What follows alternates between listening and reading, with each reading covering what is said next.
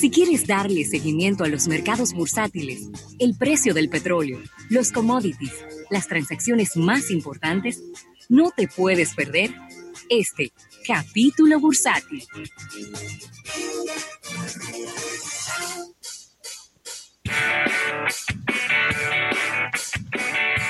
Bueno, Rafael, y estamos por aquí en este capítulo bursátil gracias al Banco Popular, Banco Popular a tu lado siempre. Y, debo de, empezar por esta noticia, una noticia económica, pero también al mismo tiempo eh, ligeramente positiva, en un momento donde necesitamos muchas noticias positivas. Por favor. Y es que eh, el gasto en construcción en los Estados Unidos aumentó en un 0.9% en el mes de marzo. Parece que las actividades de construcción eh, han escapado los impactos, los primeros impactos del cierre del coronavirus. El Departamento de Comercio de los Estados Unidos dice que este incremento viene seguido de un 2.5 de caída en el mes de febrero. Los economistas habían pronosticado otra caída en marzo, mientras los esfuerzos por contener eh, pues todo lo que estaba ocurriendo con este virus eh, empezaron a poner el sector en, en freno, en hold. Para el mes de marzo, la construcción de residencias alcanzó un incremento del 2.3%, mientras se fortalece la construcción de apartamentos y se, vamos a decir que se bajó bastante lo que es la construcción de casas para, para familias pequeñas. La construcción de que no es de residencias, es decir, de locales y de otras cosas, cayó en un 1.3% con también un declive en lo que es la construcción de hoteles y oficinas. El gasto de proyectos del gobierno aumentó un 1.6% y yo quiero hacer una, quiero especular ahora, ¿no? Me parece que el, el hecho de que la gente en inicio, en el mes de marzo, entendiera de que esto no era algo que iba a durar mucho tiempo, de repente dijeron, bueno, pero como yo voy a tener 15 días aquí en mi casa, déjame yo ponerme a reparar ese, ese, esa habitación y déjame yo ponerme a comprar, y a comprar la pintura y déjame yo cambiar el piso porque voy a tener mi casa. Recordemos que la gente lleva un, un ritmo de vida muy acelerado en los Estados Unidos y precisamente el, el, hecho de que iban a tener dos, tres semanas, cuatro semanas en su casa, a lo mejor los motivó a hacer algún tipo de renovaciones en su casa y demás. Y por eso es que estamos viendo su incremento en el gasto de la construcción. Bueno, los reportes que tenemos desde la ciudad de la Florida, ya que tenemos a nuestro hermano Oliver Montizano que trabaja esta parte de reconstrucción, arreglo de, hogares, es, en el caso de, Miami específicamente, es que según, según lo que él nos dice y sus colegas en estos ámbitos, se ha disparado el arreglo de casas, como bien dices, eh, el arreglo de hogares, ya que las personas están aprovechando sus estadías en las casas para hacer estas funciones, para, para reparar, para eh, llamar a, esta, a estas compañías que se encargan de esto, supervisar lo que son las tareas pendientes en el hogar eh, de, de reparación, cambios, remozamientos, y algunas personas o, un grupo importante también, ya estamos especulando, pero eh, lo hemos visto en situaciones parecidas, lo que está haciendo es remozando o arreglando su casa en vez de pensar en comprar una nueva en lo que se estabiliza la, economía norteamericana. Creo que por ahí es el asunto. Mira, Raúl, y quiero quedarme en, en informaciones positivas, ya que trajiste esta información que dentro de toda, todo este tema de la economía bastante lacerada eh, estadounidense, eh, moviéndonos a México, hay una mayor demanda de tequila mexicano en Estados Unidos y Canadá, y esto salva las ventas de José Cuervo. Oh. El hecho de que las personas estén en sus hogares tanto en Canadá como, como en Estados Unidos, ha provocado un aumento de, del producto y de las ventas de tequila.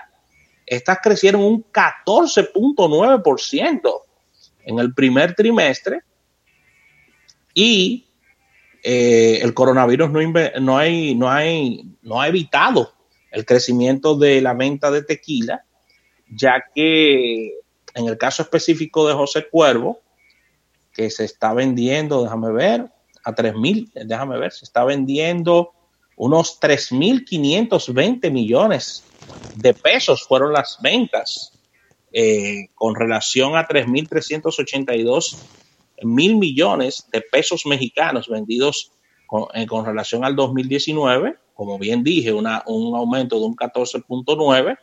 Y mira cómo ha cambiado el consumidor. El consumidor está, está, eh, eh, está utilizando o está bebiendo más tequila en sus hogares y, y, y, las ventas de destilados se han incrementado también en Europa en 4.5% y, y, en Asia en un 6% también, donde José Cuervo ha llevado la mejor parte y ha aumentado sus ventas en estos litorales también. Entonces la gente está bebiendo de su casa, no lo voy a, no lo voy a tecnificar mucho. Sí, sí, sí, sí. La gente, que... la, gente está, la gente está bebiendo de su casa de, en forma familiar.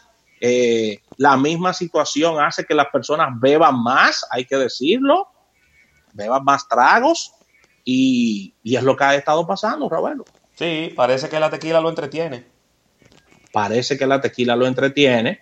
Y estos son los dos principales mercados de, sí, de José Cuervo. Canadá, eh, Canadá y, y, Estados Unidos. O sea que mira cómo esta crisis se ha convertido en una oportunidad para el tema de la tequila en México.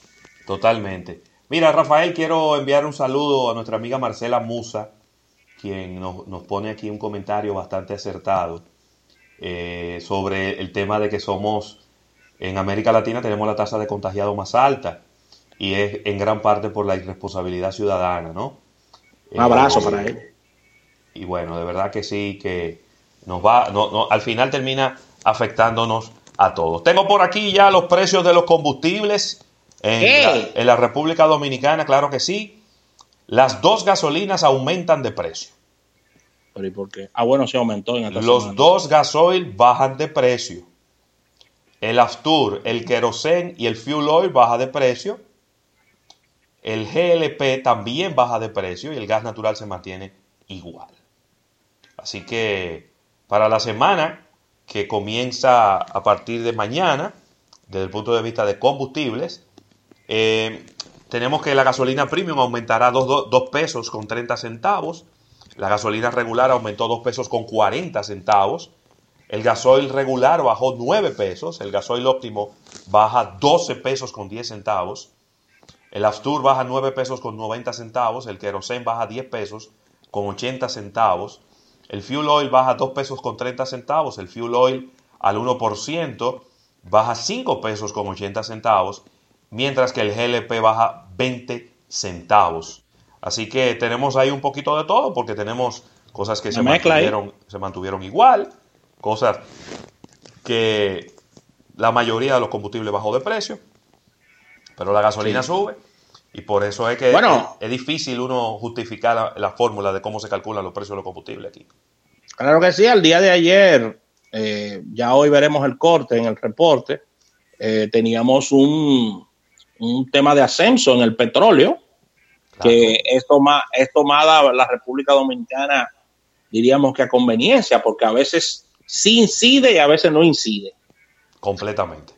En Aquí esta, semana, en esta semana incidió. Pero nada más incidió en la gasolina. Eh, Pero nada más incidió en la gasolina. Exactamente. Te, te, actualizo en este momento el precio del crudo ligero eh, de Texas en el mercado internacional.